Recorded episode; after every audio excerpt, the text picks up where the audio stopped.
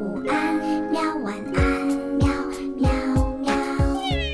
不论你现在在哪里，我都会陪着你，拥抱温暖，带你回家。这里是彭毅讲故事，我是彭毅，你准备好听故事了吗？欢迎收听彭毅讲故事，我是彭毅哥哥。今天已经二月二十号了，临近开学的脚步声，你听到了吗？彭毅哥哥也听到了啊，所以呢，我要再次的催促一下大家，你们有没有完成你们的假期作业呢？没有完成的小朋友啊，要赶紧抓紧时间了。一般没有完成作业的小朋友呢，有这么几种情况啊。第一个是学习底子不好，然后呢，很多作业不会写，就逃避不去写作业。这个时候，我建议啊。找一个比你厉害的小伙伴，让他辅导着你，陪你一起写。再不济，那就让爸爸妈妈帮你请个家教吧。有的时候啊，得有人看着，有人管着。没办法，有些小朋友啊需要监督。还有一种情况，可能就是大人的锅了。没有一个安静的写作业的环境，就会造成打扰，让我们写作业的效率啊大幅下降。比如孩子写作业的时候啊，大人大声的聊天说话、打牌玩游戏，或者总是喜欢去送关怀，左拿一杯水，右拿一块苹果，又拿下小吃的，这一下一下的，小朋友的学习当然就会中断喽。最后提醒一下大家呀，如果遇到特别难的题目啊，你暂时做个记号，先跳过它，把你会做的全部写完，最后再来发起攻坚克难行动。不会的呢，要学会向大人或者优秀的老师们求助。好了，希望大家今年假期啊度过的会非常的顺利和愉快，然后呢，以一个充分饱满的这个状态去迎接新学年的到来。接下来进入到今天的故事环节了。今天彭毅哥哥的节目来到了《爸爸变小记》，装在口袋里的爸爸系列又来了。今天讲一个新的系列，我和爸爸还有老家的小人儿们，很有意思。来，上集开始喽。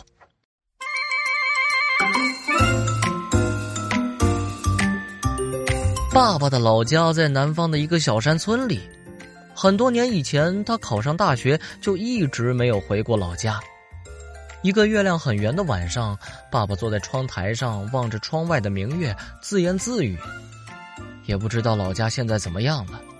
我现在可真想念老家呀，想得连我的脚趾头都疼。”正好妈妈进我的房间里，他听见了爸爸的话，就对爸爸说。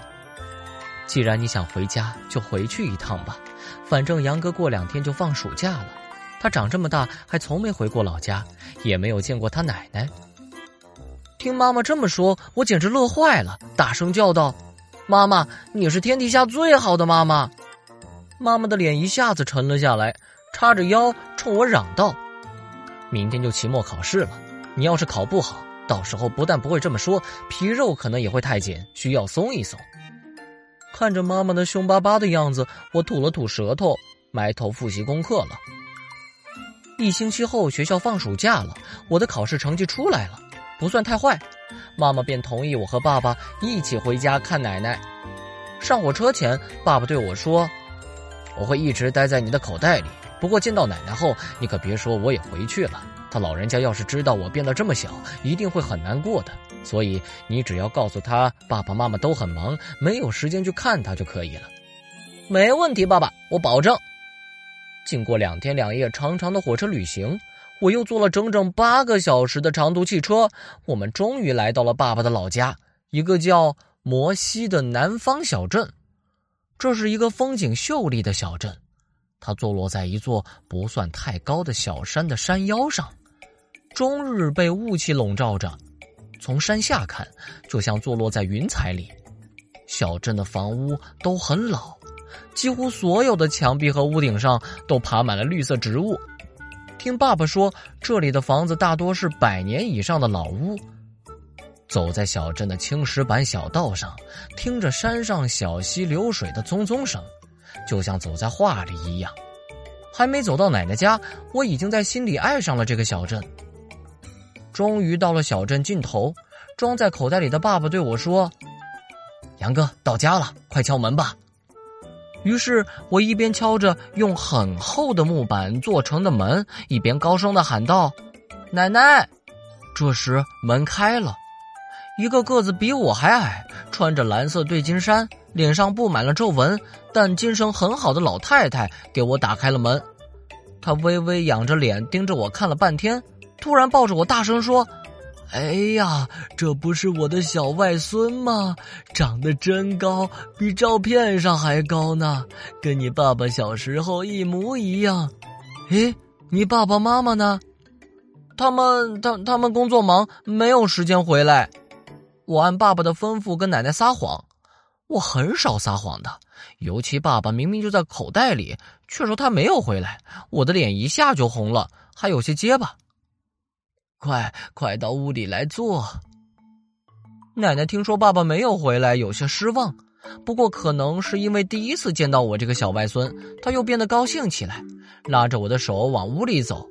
就在这时，我突然听见屋顶的房梁上似乎有响动。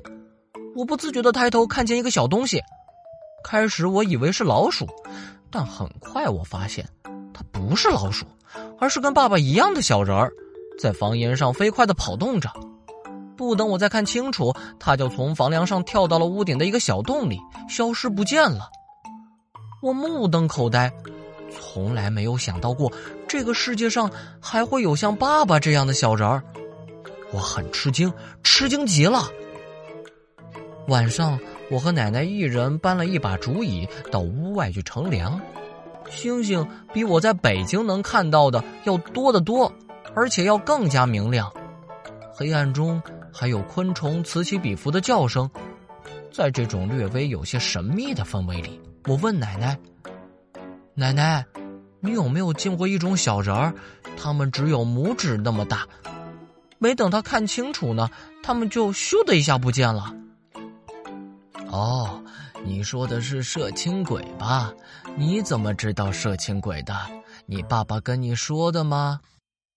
奶奶问我。射青鬼？什么是射青鬼？我可是第一次听说这个词儿。我好奇的说道：“射青鬼就是一种很小很小的鬼，他们不到三寸高。”经常趁人不注意时，跑到人家家里去偷一些针线和吃的东西。哇，世界上竟然还有这么好玩的鬼啊！你见过他们没有？没有，奶奶只是听人说过。射青鬼是一种很不一般的鬼，如果你遇见了别的鬼，通常是要倒大霉的；但如果遇到射青鬼，就会鸿运高照。是吗？这么说？我要红星高照了，奶奶。今天白天我就看到一个射青鬼从咱家的房梁上跑过去。什么？你看见了？你会不会是眼花了？我听我的祖上说，以前这个小镇上确实住着一些射青鬼，可是他们在一百多年前就搬走了。奶奶摇摇头，她不太相信我的话。然而，我相信我自己的眼睛。我决定明天天亮以后，一定要在这座小山上转一转，说不定我真的会发现那奇怪的小人儿。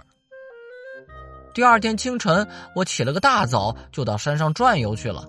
我相信我昨天看见的小人儿，也就是奶奶说的射青鬼，一定躲藏在山中的某个角落。然而爸爸却不相信。当我漫山遍野的寻找射青鬼的时候，他却在口袋里说着风凉话：“嘿。”杨哥，哪有什么射青鬼？那不过是民间传说。亏你还是个小学生呢，连这也不信。可我昨天明明看见他了，那你一定是眼花了。我我的眼睛没花，我是千真万确看见了。话音刚落，草丛里有什么东西在金色的阳光里像露珠一样的闪了一下。我弯腰一看。哈，真是踏破铁鞋无觅处，得来全不费工夫。我竟然看见了一只鞋，一只很小很小的，只有比米粒大一点的红色的长靴。爸爸，你看这是什么？我把米粒大的靴子捡了起来。这么小的靴子，只有爸爸这样的小人才能穿，而他绝不可能是爸爸穿的。所以，他确凿无误的证明，在这座小山上确实有一些小人存在。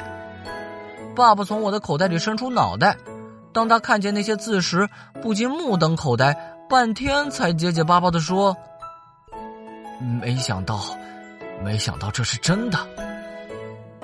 我们在草丛里继续寻找着，然而接下来却一无所获。就在我有些灰心丧气的时候，爸爸跟我说：“杨哥，到镇上去买一坛子酒。”我奇怪的问：“买酒干什么呀？”爸爸向我解释道：“我想起小时候听你奶奶说过，摄青鬼喜欢喝酒，尤其是那些储存百年的陈年好酒。”我恍然大悟，拍着手说：“我明白了，你是想让我用好酒把小人引出来，聪明。”我一边说着，一边朝镇上走去。好了。今天的这个装在口袋里的爸爸小人的这个故事呢，就讲到上集，讲到这儿为止了。那杨哥和爸爸会和小人们发生哪些更好玩的事情呢？敬请期待吧！请持续关注彭毅讲故事，下次节目与你不见不散。每日一句小英语，Don't worry，中文意思是别担心，Don't worry。好，别担心，我的节目一定会每天更新的。明天见，孩子们。对了，今天还开始了领读栏目，记得已经上小学的宝贝们每天可以追一追领读栏目哦。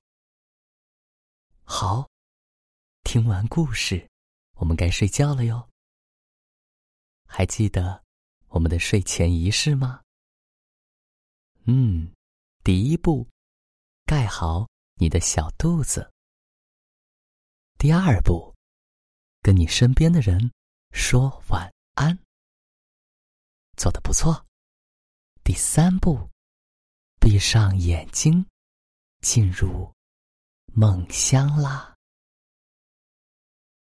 晚安，宝贝，做个好梦。